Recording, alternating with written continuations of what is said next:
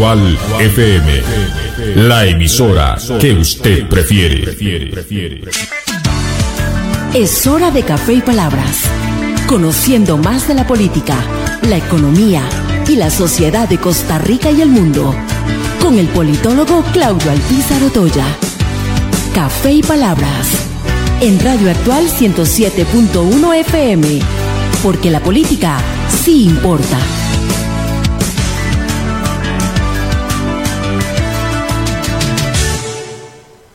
Porque la política sí importa. ¿Qué tal amigos? Les saluda Claudio El Pizarro Toya a través de Radio Actual 107.1 FM, con la ilusión que siempre tenemos de poder compartir con ustedes durante una hora temas importantes de la política nacional e internacional.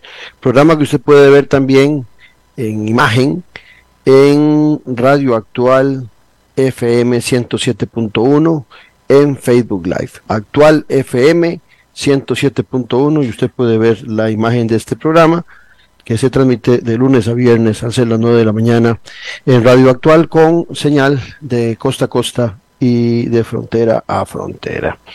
El día de hoy nos corresponde, como lo he venido haciendo los últimos viernes, eh, el monólogo semanal, donde me doy gusto hablando de temas que a mí me interesan y que pienso que son de interés también de todos ustedes, tratando de comprender cada día más a la política que se importa y que por lo tanto, por importar, debemos profundizar en ella.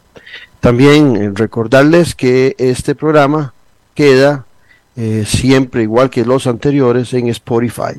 Y después del mediodía usted puede ingresar a esta plataforma y buscar eh, Café y Palabras. Y ahí están todos los programas eh, que hemos grabado, que hemos realizado. Y usted los puede accesar en el momento que guste para irlo escuchando en su carro, para en su oficina, porque no tuvo la oportunidad de oírlo a cierta, a la hora pactada y a cierta hora usted se libera y tiene interés pues, de escucharnos, pues hay que dar programa en el Spotify.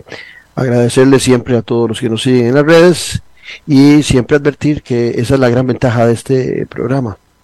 Usted puede estar de acuerdo o en desacuerdo con este servidor o con los invitados, pero quienes estamos aquí con este micrófono tenemos la belleza de poder eh, explorar y explotar la libertad de pensamiento y emitirla en la libertad de prensa, maravilloso fundamento de cualquier democracia y que Costa Rica eh, es amplia y fortalecida, a pesar de que algunos con el temita de prensa canalla y demás tratan de disminuir la importancia de la libertad de prensa, que en ocasiones no nos complace a algunos, a mí también habrá medios que no me llenan, habrá periodistas que no me llenan, habrá analistas que no me llenan, políticos que no me llenan, y a usted le pasa parecido, y esa es una virtud de vivir en democracia, que cuando usted algo no le complace, pues tiene la libertad de poderse informar por otros medios o tiene la libertad de emitir su criterio en contra de lo que otros dicen. Eso no se da en todas partes del mundo. Valórelo y no lo menoscabe.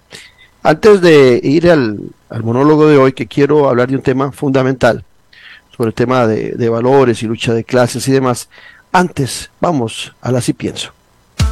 Así Pienso, con Claudio Alpizar, en Radio Actual 107.1 FM. Eh, para algunos que tenemos cierta edad, a veces se nos complica en este mundo actual hasta hablar, porque resulta que ya nos quieren enseñar a hablar. Un montón de palabras, de frases que utilizábamos antes, pues resulta que en ese cambio en esa generación de, nuevos valores, y todo lo que decíamos antes es visto como peyorativo, como grotesco, y entonces se nos complica a algunos que ya sabíamos, pensábamos que ya sabíamos hablar, de repente hay que empezar a aprender nuevas frases para referirse a ciertos grupos de la sociedad o a ciertas personas. Pero dentro del marco de eso también hay exageraciones. Y hay cosas que rayan hasta lo ridículo.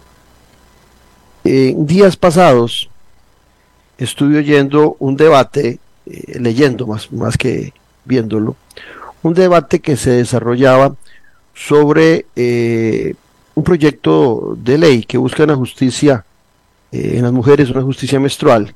Se llama menstruación y justicia y tiene que ver con el costo de los productos de higiene que las mujeres utilizan y que son caros y que por lo tanto se busca eh, exonerarlos de impuestos para que puedan ser adquiridos porque son eh, implementos que se utilizan mes a mes por las mujeres eh, en ocasiones por ocho días o más y eso les encarece también a ellos un costo que nosotros los hombres no tenemos.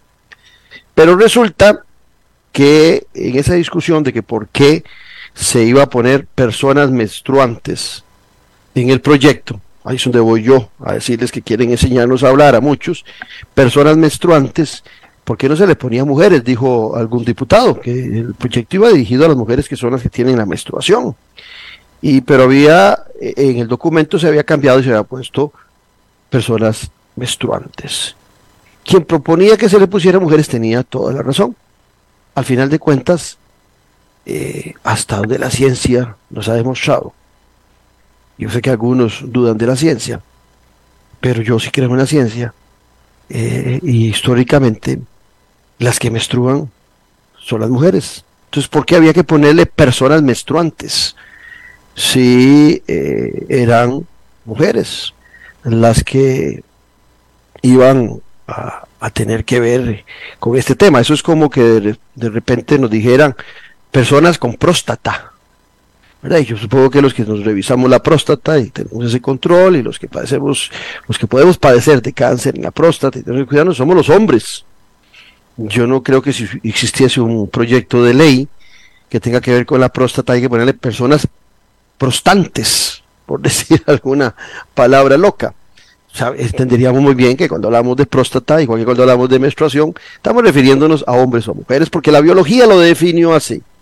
Ahora bien, si hubo cambios a razón de Pekín allá en los años 80, de ampliar los géneros porque por cuestiones, eh, en algunos casos biológicas, en algunos casos por gusto, eh, aparecieron eh, nuevos géneros y había que incorporar a la gente con esas diversidades sexuales en la sociedad. Digamos que eso pudiera estar bien, o lo aceptamos como bien. Pero caer en el ridículo eh, de un proyecto y ponerle personas menstruantes cuando sabemos que son las mujeres. No tiene sentido. Para ahí, ese es el mundo en que vivimos hoy.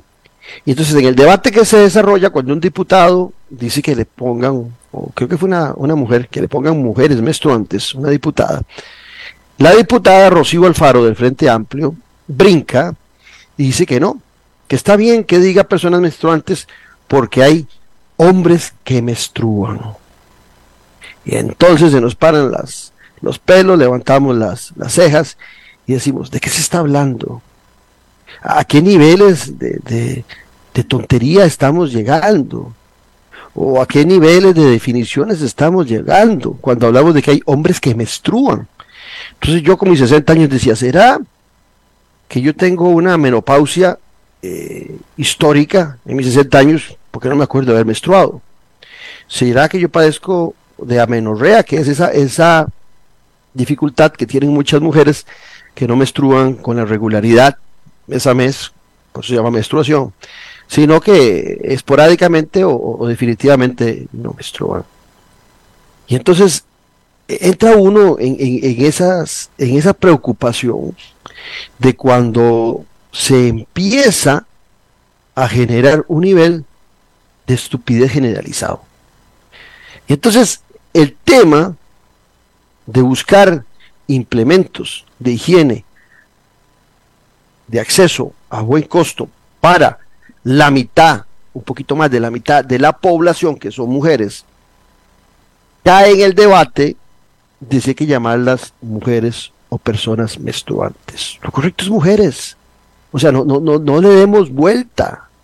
Pero entonces la diputada habla eh, que hay hombres que han sido reconocidos en su género como mujeres y entonces, perdón, hay mujeres que son reconocidas por la ley como hombres y entonces son hombres que tienen útero y menstruan. Repito, la justificación que da la diputada Rocío Alfaro es que hay mujeres que por la ley son reconocidas en su género como hombres. Y entonces, por lo tanto, tienen, son, son hombres que tienen útero y menstruan. Sí, complicado. Eh, eh, llega uno a, a, sentir de que de qué hablamos, en qué mundo estamos, eh, en qué hemos caído. La, la, población trans está reconocida y, está bien que puedan expresarse, vestirse, tener el nombre que les guste, que, que en su cédula diga trans, transgénero, todo eso está bien. Pero caer en, el estereotipo de que hay hombres que tienen útero y menstruan, no tiene ningún sentido. Es caer en los niveles de estupidez que ha caído el mundo en general. Sí, pues conozcamos los derechos de género, pero quedemos claro que la biología eh, en este tema de la menstruación no se equivoca. ¿Quiénes menstruan tienen útero. Quienes menstruan biológicamente son mujeres. La biología las definió como mujeres. Los hombres no podemos menstruar. Que bien merecido lo tendríamos de vez en cuando tener eh, esas dificultades que las mujeres eh, tienen mes a mes. Eh, en algunos casos deberíamos padecerlo para sentir con exactitud esos cambios de comportamiento, de carácter, todo lo que implica la menstruación para ellas, pero hemos caído en, unos niveles. En estos días veía un video de una pareja que iban a ser padres, pero resulta que el que está embarazado es un trans. O sea, es una mujer que se siente o se define como hombre y está embarazada. Y quien le acompaña en su parto, que es su pareja, es un hombre que es trans y se siente mujer. Y entonces la mujer que tiene útero es hombre. Y el hombre que tiene pene es mujer. Viven juntos y van a ser padres. Qué complicado para ese niño cuando venga al mundo. Porque se le va a complicar la existencia. Va a decir que raro. Mi madre tiene pene, pero es mi madre. Y mi padre, y, mi, y mi padre tiene útero, pero es mi madre. Hasta, hasta, hasta que me enredo en el tema, en esa complicación que se ha generado alrededor de esto. Pero no hay la menor duda que la diputada Rocío Alfaro está perdida está perdida en este tema, porque en nada variaría el proyecto de ley que diga que se exonera a las mujeres, que son las que menstruan, de tener acceso a implementos de higiene a bajo costo y sin impuestos.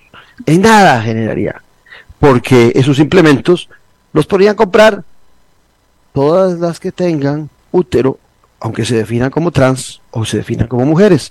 Porque al final de cuentas, algunos hombres, en muchas ocasiones, nuestras hijas y nuestras esposas, nos han mandado al supermercado a comprarle sus implementos eh, de, aseo para la menstruación, las toallas, por decir un, tema, y nunca hemos tenido complicación. No es que solo las mujeres van a poder llegar a comprar los productos exonerados y que si un hombre los compra en el supermercado, le dicen, no, usted se los vamos a cobrar a X precio porque solo a ellas les vamos a vender cuando vengan personalmente a comprarlas.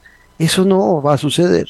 Entonces, doña Rocío Alfaro, tenemos suficiente con que este mundo esté tan revuelto como para empezar a decirnos que hay hombres que menstruan.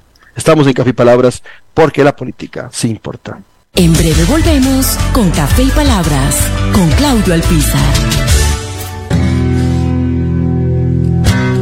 Revista Decisiones, una ventana de conocimiento del acontecer nacional e internacional.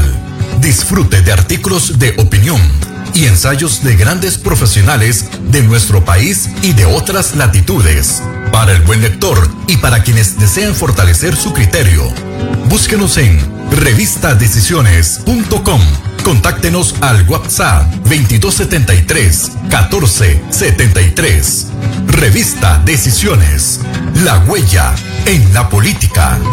Disfruta de la aventura en familia con tu nuevo MG RX8, el SUV más grande para 7 pasajeros. En la ciudad, la playa o la montaña, Costa Rica es para disfrutarla con el más grande, con el MG RX8, con tracción 4x4, 6 modos para manejo, un gran espacio interior y la tecnología de vanguardia para disfrutar en familia del confort en cualquier terreno. Descubrí el nuevo MG RX8 desde 698 dólares al mes en nuestras sucursales de La Uruca, Curridabat, Multiplaza Escazú o en www.mg.cr. Aplican restricciones. El Chestino Gourmet son la combinación ideal para disfrutar de un excelente menú y poder llevarse a casa esos exquisitos ingredientes de la buena mesa italiana. Te brindamos los sabores de Italia, acompañando excelentes vinos de la campiña europea. Y en el Cestino Gourmet tenés un mercado bien surtido, con finos ingredientes que utilizamos acá para que lleves a casa nuestra sazón y elabores tus platillos a nuestro estilo. El Cestino Gourmet ponen a Italia en su mesa y en su casa. Le recordamos también visitarnos en el Centro Comercial El Boulevard, local número 18, Huachipelín de Escazú, 2572 1182. Nueva temporada de Noche sin Tregua con Claudio Alpizar. Durante 11 temporadas hemos disfrutado junto a usted de lo mejor de la política, de la sociología, de la economía y más, para formarnos como mejores ciudadanos. Acompáñenos todos los domingos al ser en punto a las 8 de la noche. Disfrute de la política con P mayúscula, por Tica Visión y por nuestro canal en YouTube, Noche sin Tregua, con los mejores análisis y debates de la política nacional e internacional.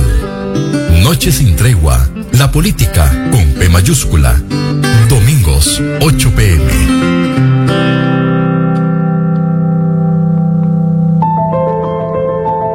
SINAE Afines. Por la vida y la salud de los pacientes, la lista de espera de la Caja Costarricense de Seguro Social debe declararse prioridad nacional.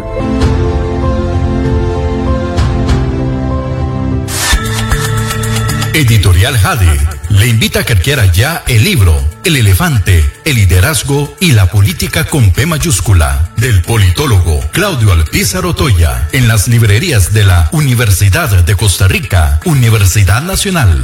Una lectura y manual del buen político. Un libro de consulta para quienes gustan de la política. Costo del libro 8,600 colones. O solicítelo al WhatsApp 8325-8357.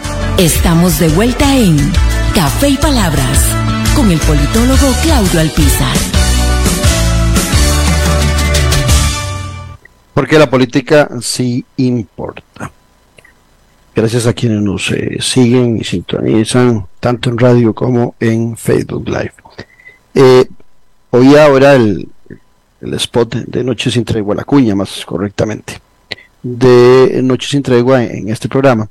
Y eh, quiero recordarles que eh, Noche sin tregua eh, arranca en su temporada número 12, tal y como lo dice eh, la cuña. 11 años hemos estado continuos desde el 2022 eh, que hicimos nuestro primer programa y nuestra primera temporada, hemos venido desarrollando el programa Noche sin Tregua, la política con P mayúscula. Y este domingo vamos a, arrancar de nuevo.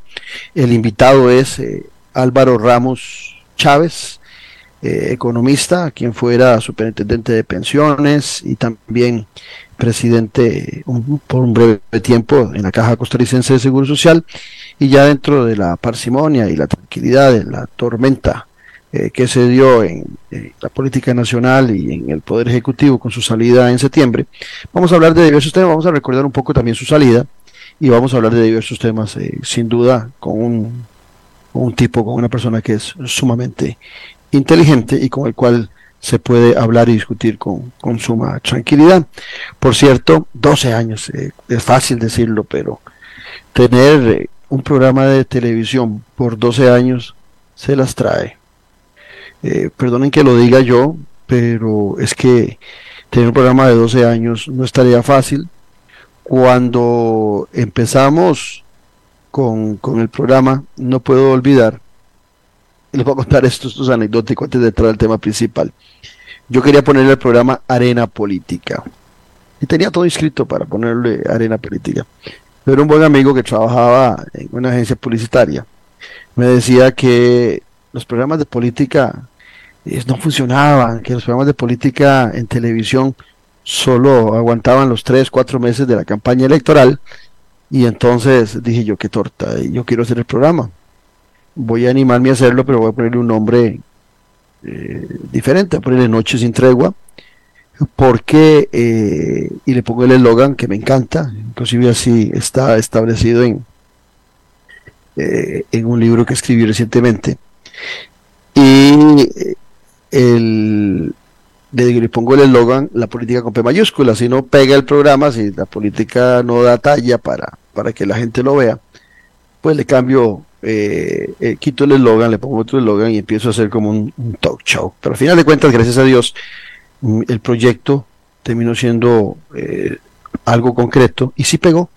Y sí tuvimos la suerte de estar por 12 años hablando de política, que a mí personalmente es un tema que me encanta. Eh, los que siguen Café y Palabras, los que ven Noches sin Tregua, hay gente que le interesa la política, eh, los que siguen el fútbol, los que siguen la farándula, eh, en muchos de ellos no encontramos esa, esa pasión por la política, en otros tantos sí, y por eso la preocupación siempre de, traer buenos temas en, en, este programa, que también en las, desde el 2012 en adelante ha tenido a todos los que han intentado ser candidatos a la presidencia de la República, han pasado por noches sin tregua, algunos han pasado eh, con mucha gloria, otros no tanto, pero eh, ahí estamos y los invitamos el próximo domingo en Tica Visión a acompañarnos a las 8 de la noche en eh, Café en Noche sin Tregua en el inicio de su temporada número 12.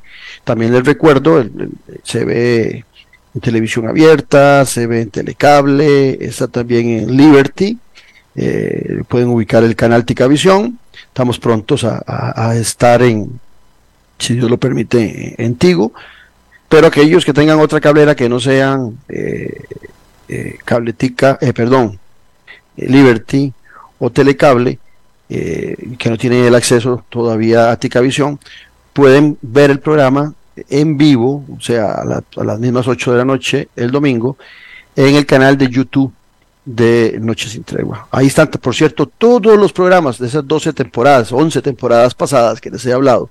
Ahí están todos, todos, todos. Desde el primero, que no olvido que fue con Juan Diego Castro, hasta el último, que fue eh, en diciembre, con los historiadores Raúl Arias y eh, Aguilar Bulgarelli ese fue el último de la temporada pasada. Casi siempre arrancamos en marzo la temporada y la concluimos en diciembre. Entonces, quedan invitados para acompañarnos este eh, próximo eh, domingo a las 8 de la noche en Noche sin Tregua. Por otro lado, para terminar los comerciales, el libro eh, también que está en, la cuña que habla el libro de, este servidor, el, el elefante, el liderazgo y la política con P mayúscula, ya lo pueden adquirir en Amazon, ya está en Amazon. Eh, está en la librería de la Universidad de Costa Rica en la librería de la Universidad Nacional. Creo que ya en la internacional se agotó la segunda edición. Eh, habíamos sacado una primera edición que se agotó muy rápido, sacamos la segunda y ahora pues la tercera será en Amazon. Aquellos que quieran eh, acceder lo pueden pedir a Amazon o también pueden pedir la versión digital. Solo ponen Claudio Alpizar o ponen el nombre del, libro, El elefante, liderazgo de la política con P mayúscula, y ya eh, está en Amazon nuestro libro. Bueno, entremos en el tema. Ahora que les hablaba eh, en el en el Así Pienso sobre lo que acontece en relación a, un tema de, una lucha de conceptos morales y, de, cambio en los vocabularios. Eh, a razón de, eso que sucede con, con ese tema de que los hombres menstruan, ¿verdad? Eh, y ese montón de conceptos nuevos que aparecen, me, he puesto a analizar y me he puesto a pensar, porque de vez en cuando pienso, eh, para aquellos que lo dudan, me he puesto a pensar que hoy por hoy estamos en, un mundo donde el conflicto es una guerra cultural. Es una guerra cultural en donde hemos estado dejando de lado el conflicto de clases. Vean qué interesante. Cuando uno habla de conflicto de clases, la mayoría de gente se va a Marx, a Engels, eh, que lo empiezan a plantear, pero ya antes habían escritores que planteaban, tal vez con menos eh, profundidad, esa lucha que se daba de clases. Marx y Engels llegan a, profundizarlo, pero ya el tema estaba en el tapete antes de que ellos eh, empiecen a desarrollarlo a finales y a principios de, del siglo XIX. Ya ellos estaban en, en, en ese tema desarrollando los principios finales y principios del siglo XX, perdón. Finales del siglo XIX, principios del siglo XX. Marx y Engels. Pero ya ellos empezaban a hablar de, esa discusión.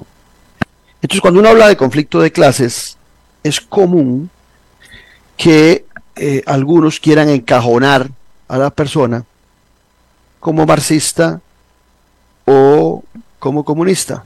Error. Error.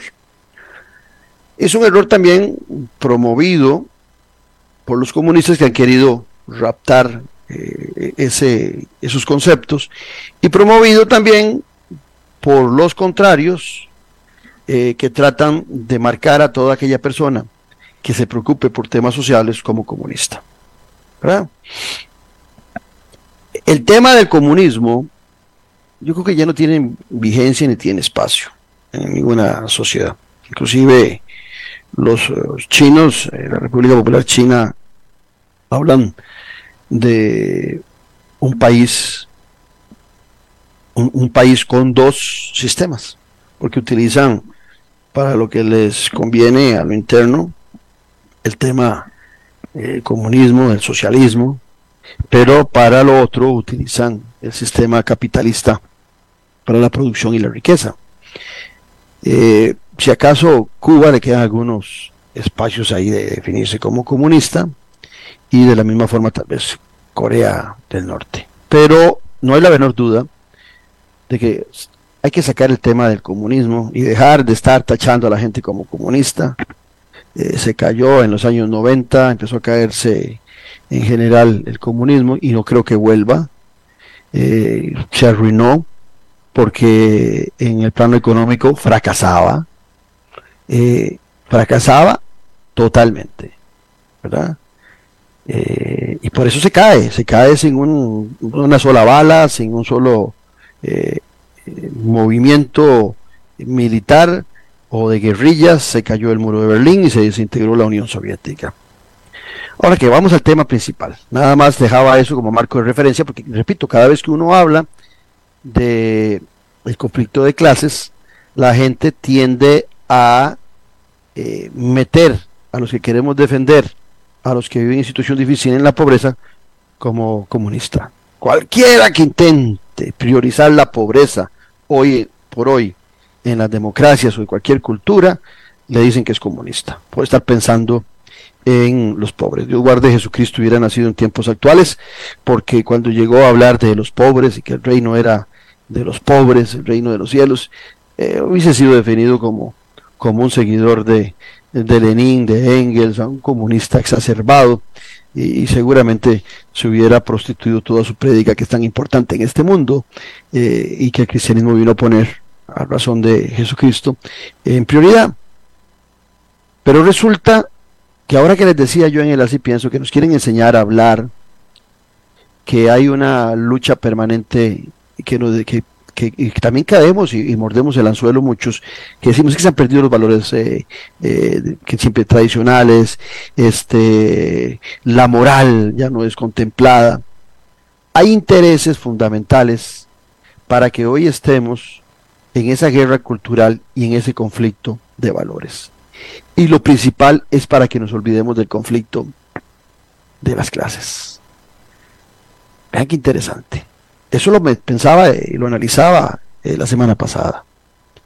Eh, en, mi intimidad, decía yo, qué, qué, curioso, nos meten en una guerra cultural, que si géneros, que si los hombres menstruan o no menstruan, eh, aprenda a hablar, este, nos meten en una guerra de racismo constante, no podemos eh, decir que algo es negro, porque entonces ya esa palabra eh, es negativa para la población negra en el país, y ese tipo de cosas. Estamos en una lucha constante de aprender a hablar, porque la guerra cultural nos lleva a ese conflicto de valores.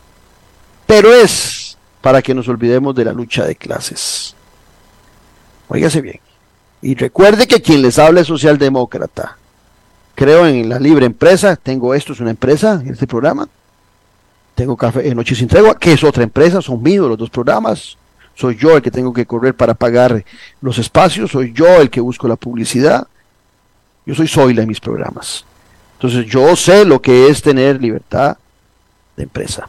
Yo la aprecio. En momentos, quienes me conocen saben que tuve en algunos momentos restaurantes y me dedicaba a eso. Y antes de estar en eso, tuve boutiques y me dedicaba al comercio de las boutiques. Entonces, a mí no me vengan a contar cuenticos. Yo sé lo que es ser empresario chiquitillo y sé lo que es ser emprendedor. Entonces, cuando me vienen a hablar de esos temas, hasta me río de algunos que quieren darme cátedra o de políticos que quieren hablar de lo que es emprendedurismo cuando nunca han tenido ni una pulpería. Yo sí sé lo que es eso, con toda humildad lo digo. Y entonces yo soy un socialdemócrata que creo en el Estado como ese espacio para que los que nacen en desventaja tengan la posibilidad de lograr el equilibrio para poder competir con los que nacen en situación ventajosa. Y la lucha de clases lo que busca es eso, no separarnos.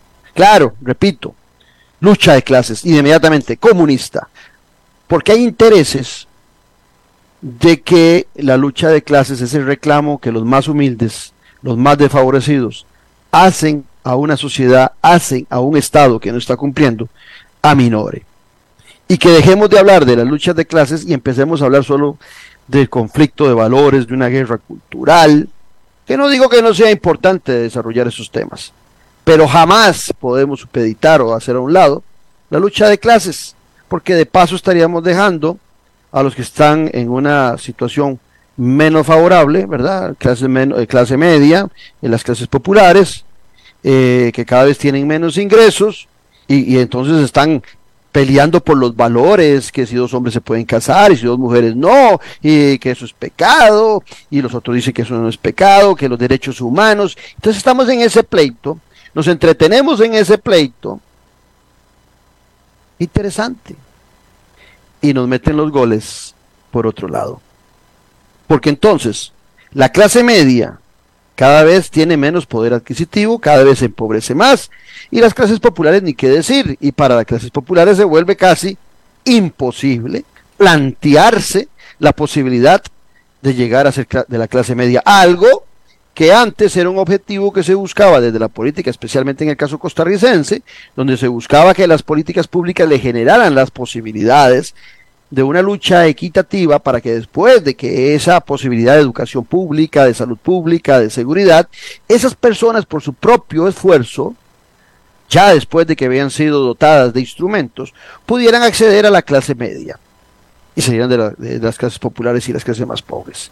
Pero hoy no, hoy a esas clases populares y esas clases medias que torpemente muerden el anzuelo están en el conflicto de los valores y de la guerra cultural. Y entonces, en ese conflicto de la, de la guerra cultural y el conflicto de valores, se deja de lado las desigualdades económicas que empiezan a fomentar también desigualdades políticas se deja de lado porque usted se entretiene viendo si el Frente Amplio es muy progre o viendo si Nueva República es muy extremadamente conservador, es muy radical, por poner dos ejemplos. Si usted se entretiene en eso y se entretiene si el PAC es muy progre, si Liberación se está haciendo progre, si la unidad dejó de ser conservador, si usted se entretiene en eso, o si, o qué bueno está la libertad económica del partido eh, libertad progresista, pero que bien, tiene libertad económica, pero también tiene el liberalismo social y, el progresismo social lo tiene. Entonces usted se entretiene en esa, en esa guerra de, cultural y de valores. Y se olvida de las desigualdades económicas que se vienen promoviendo. Eh, vean, vean lo que les estoy planteando. Entonces, en ese conflicto aparecen partidos religiosos. Y los partidos religiosos que pelean valores. Y entonces una defensora de los habitantes eh, tiene que ser eh, antiaborto para unos y para otros tiene que ser eh, promotora de, del aborto o tiene que interpretar que los derechos humanos es entre aborto o no aborto, cuando hay una magnitud inmensa en los derechos humanos que empiezan principalmente por el derecho al alimento y a la vivienda. Pero no, nos concentramos en si es pro aborto o no es pro aborto y los derechos fundamentales todavía para los que están en sociedad que son claves, que es el derecho a la vivienda, el derecho a un empleo, el derecho a la alimentación, al salir de la pobreza, esos pasan a un segundo plano. Y ya lo vivimos en una campaña electoral eh, en que enfrentamos a los dos Alvarados. Y en la última, donde el gran tema era la corrupción. Y repito, no es que la corrupción no sea importante atacarla, no es que no podamos hablar de, de aborto o no aborto, de que no podamos discutir eso sociedad. Lo que pasa es que esos temas se vuelven prioritarios para que usted muerda el anzuelo y se olvide de las desigualdades económicas y de la pobreza en que muchos costarricenses y tal vez algunos de los que nos oyen están padeciendo y que cada día tienen menos ingreso, que los salarios se precarizan en el sector privado y que, y que, y que los mismos costarricenses buscan que también se precaricen en el sector público y cuando van a votar los menos privilegiados, esos que la están pasando mal, votan en manera sistemática contra los impuestos y contra el Estado social, contra el Estado de bienestar. Vean qué interesante.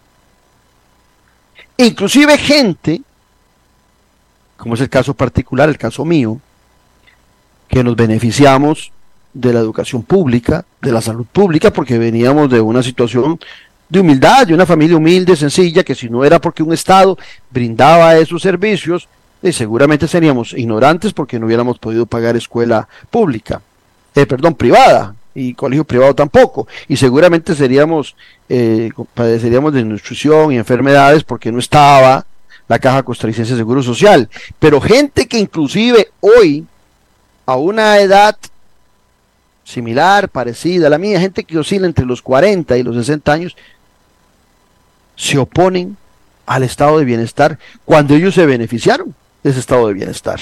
Cuando ellos tuvieron acceso a educación, a salud, ah, que hay que mejorar esos servicios, eso nadie lo duda.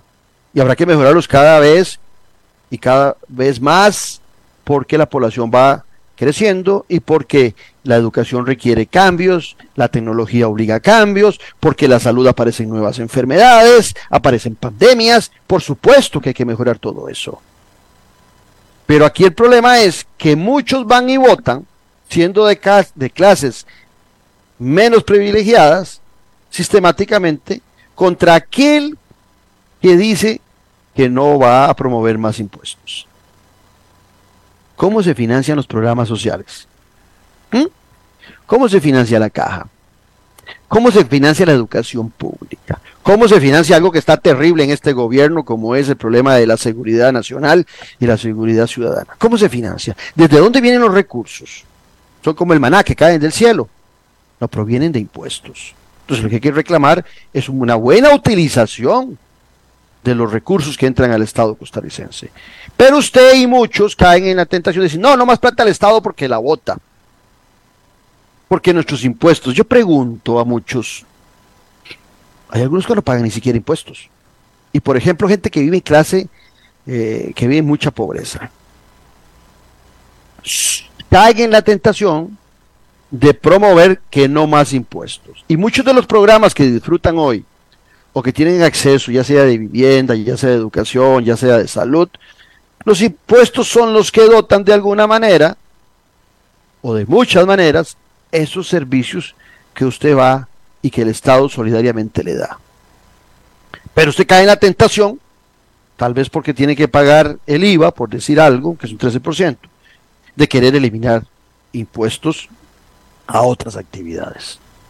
Entonces usted mismo, de alguna manera, está desfinanciando al Estado y por supuesto que ese estado social y de bienestar que usted reclama que cada día sea mejor, no va a ser mejor, porque usted lo que debería reclamar es no más impuestos, que se queden los que están actualmente.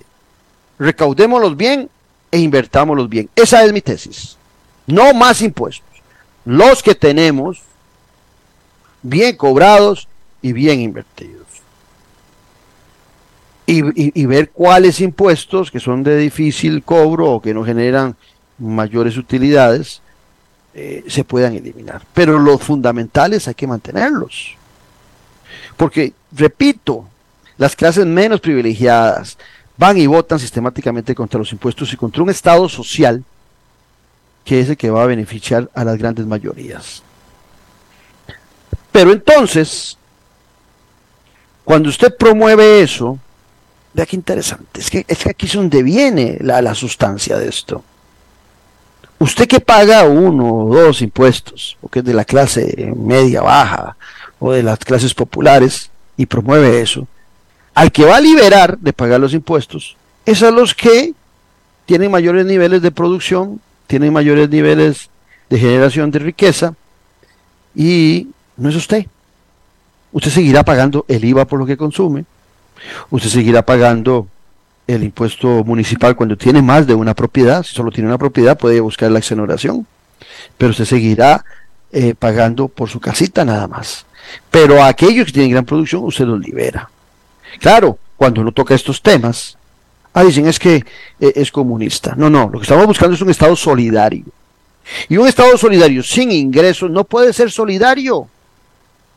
Usted no puede pedirle al mercado que elimine la pobreza porque no la va a eliminar. Las empresas y el mercado generando empleo puede generar empleo, ciertamente, pero el empleo es y el ingreso es particular, es para uno. Pero aquellos que no tienen empleo, aquellos que nacen en una situación de dificultad, van a requerir siempre que el Estado esté velando por ellos, principalmente los niños, como les planteaba hace algunos días, que los vamos dejando de lado. Maurice Duverger, el, el papá de los tomates, eh, politólogo francés de hace muchos años, que era el hombre que hablaba con mayor propiedad en aquellas épocas de los partidos políticos, hablaba que había partidos de masas y había partidos de cuadros. Bueno, Hoy lo que tenemos son partidos de masas y malos partidos. Y entonces los partidos de masas buscan temas masivos que, que causen impacto.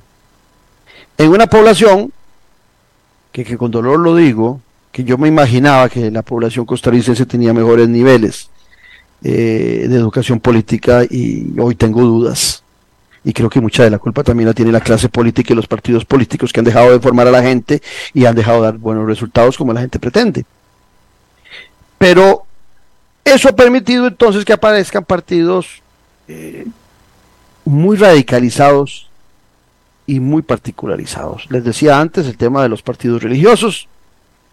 Yo recuerdo los programas de gobierno, todos los que he leído del partido donde ha estado Fabricio Alvarado, eran pésimos eran programas de gobierno que eran eh, casi que una obligación haberlos pensado para ellos, para poderse inscribir, sobre todo en la última elección que los pedía el tribunal que estuvieran en, las páginas, pero eran son partidos religiosos, son partidos, y así hay varios, que han llegado al poder con un tema único que es la lucha de los valores. Que no digo, repito, que sea eh, vedado tratar esos temas sino que el problema fundamental es que nos sacan de esa lucha de clases, de esa lucha que está castigando a los mismos y favoreciendo a otros. Vean ustedes que en el caso, por ejemplo, hay partidos, y, podemos ir a los Estados Unidos, podemos ir al Reino Unido, a muchos lugares, hay partidos conservadores. Los partidos conservadores eh, son conservadores tanto en el tema de los valores, la que quieren mantener eh, los valores por siempre, eh, no, no, no se dan cuenta que el mundo gira y que a veces, aunque no nos guste, eh, algunas cosas tenemos que ajustarla porque la sociedad va cambiando. Pero los pasivos conservadores quieren mantener un mismo pensamiento de valores cultural siempre. Y quieren mantener también De paso, no mantener, disminuir siempre los impuestos. Entonces los partidos conservadores tienen un discurso muy cercano a los ciudadanos en cuanto a los valores, a, esos que se definen como conservadores, que no quieren que los valores cambien, que están en esa guerra cultural. Pero por otro lado, también los partidos conservadores restringen los recursos del Estado. Pero la gente prioriza su casa, en, su discusión en el trabajo, el tema de los valores y la guerra cultural. Y esa guerra cultural está promovida en todos los espacios de nuestra sociedad. Un partido que se diga socialdemócrata debería tener ese equilibrio. En Costa Rica no hay un partido socialdemócrata hoy en día. No hay ninguno que me convenza personalmente. Ni siquiera el Partido de Liberación Nacional, que hace mucho tiempo dejó de ser un partido socialdemócrata. Sus diputados evidencian constantemente que ni siquiera conocen, y no de esta administración. Podemos ir a la pasada y la antepasada, demuestran un total desapego del pensamiento ideológico socialdemócrata que busca ese equilibrio entre la empresa y eh, el Estado. Hoy por hoy, si usted revisa claramente eh, la Asamblea Legislativa, de los seis partidos representados hay un partido que es ciegamente estatista, como es el Partido Frente Amplio, y que es un partido que le cuesta interpretar la importancia que tiene el sector privado y la generación de empleo, que, que, que a pesar de que ha ido ajustándose un poquito para captar la atención en esos sectores, es un partido que constantemente trata de bloquear la posibilidad de la generación de empleo, por ejemplo, en el tema de, de los eh, trabajadores independientes. ¿Quién se paró en la escoba para buscar que la Caja Costarricense de Seguro Social quitara temas de morosidad, le bajara eh, a cuatro años nada más las deudas a los trabajadores independientes? Los trabajadores independientes no son empresarios, eh, perdón, son empresarios, no son grandes empresas y entonces, el Frente Amplio, que dice que está cerca del ciudadano, de las clases no privilegiadas, se va en contra de la clase media y de las clases populares que tienen actividades lucrativas independientes. El trabajador independiente es una persona, no tiene ni siquiera eh, empleados, no tiene colaboradores, trabaja solo, pero no, pero resulta que la Caja Costarricense de Seguro Social a muchos los tiene con deudas astronómicas y no les permite estar en regla para poder eh, así dejar de estar en la informalidad y entrar a la formalidad. Es que si, si el Frente Amplio se hubiera parado en la escoba, porque son las empresas, bueno, podría entender al Frente Amplio, pero no.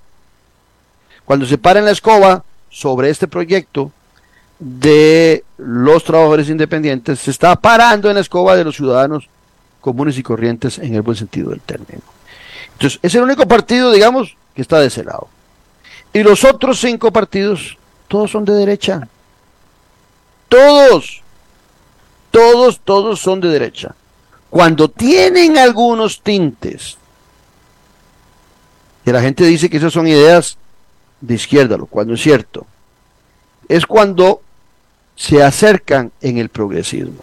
Pero el progresismo puede ser de derecha. ¿Quién va a decir que el Partido Liberal Progresista es un partido de izquierda y promueve eh, este, valores eh, de amplitud eh, culturales y de valores de apertura en general, como los mismos que promueve el Frente Amplio en el tema de el matrimonio entre personas del mismo sexo, en el aborto, en eso están de acuerdo esos dos partidos.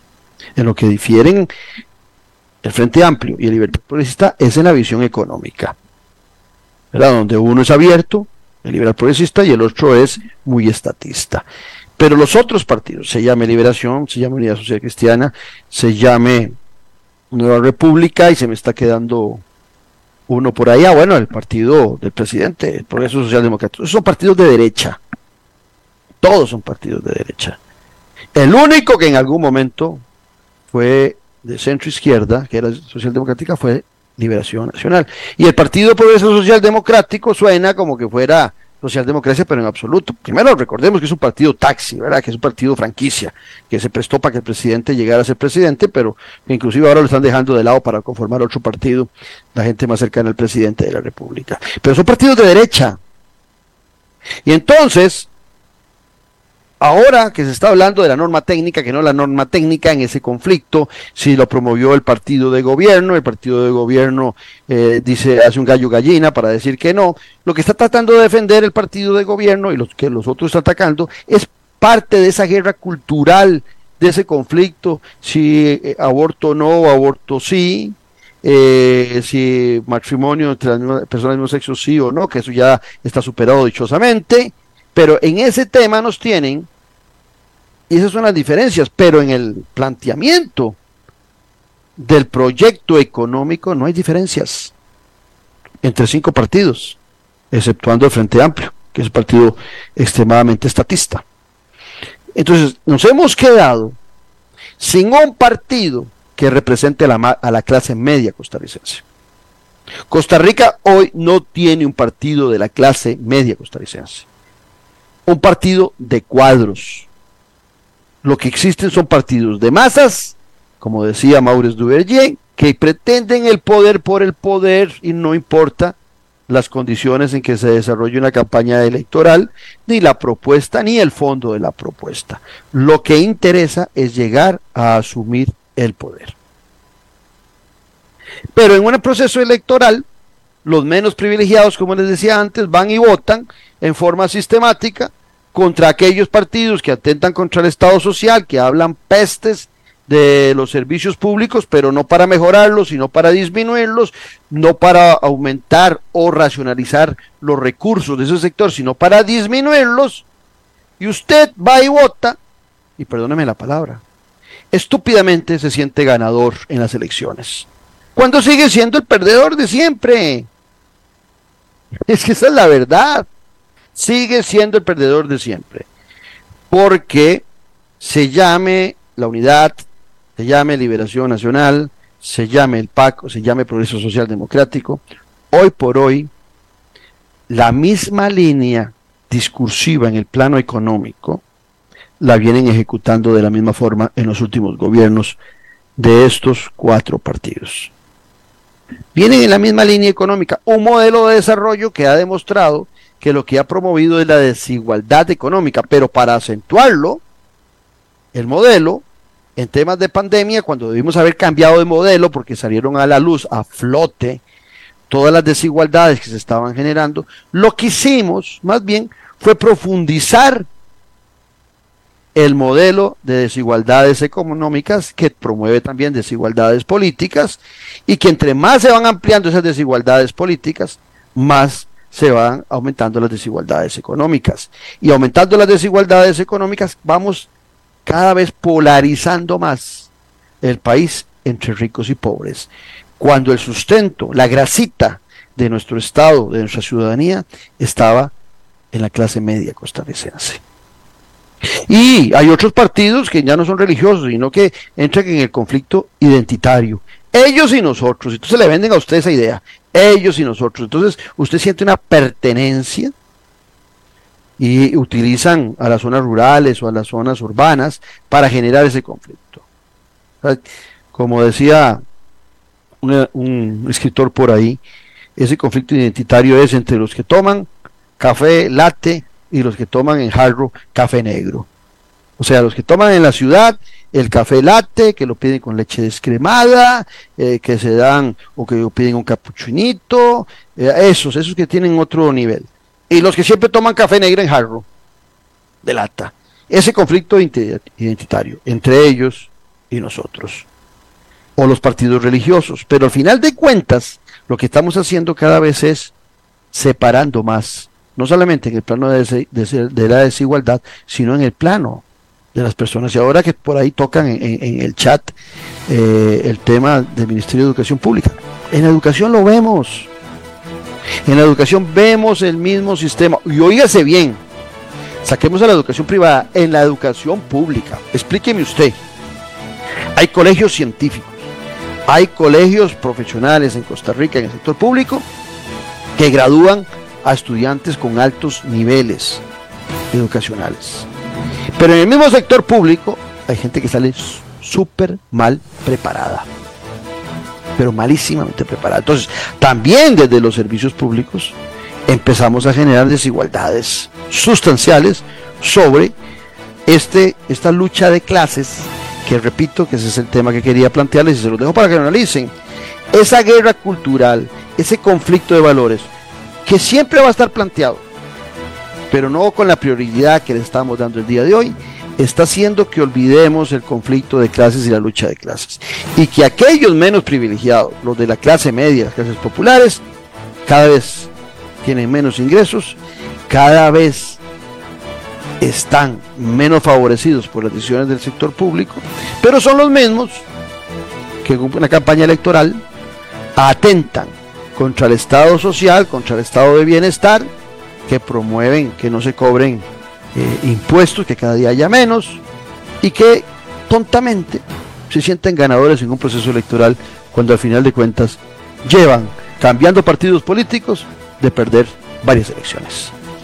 Muchas gracias. Eh, les recuerdo el domingo, 8 de la noche, Tica Visión, arranca la doceava temporada de Noche sin Tregua, la política con P mayúscula. Nuestro invitado, Álvaro Ramos Chávez. Y también nos pueden ver, aparte de Tica Visión, que se lo pueden localizar en Liberty, en Telecable, en televisión abierta. También nos pueden localizar para los que no tienen esas cableras en nuestro canal, se transmite en vivo en nuestro canal de YouTube el próximo domingo, igual a las 8 de la noche. Un abrazo, que Dios los bendiga, que Dios los acompañe y los espero el próximo lunes a las 9 aquí en Café Palabras, donde la política se importa. Esto fue Café y Palabras, porque la política sí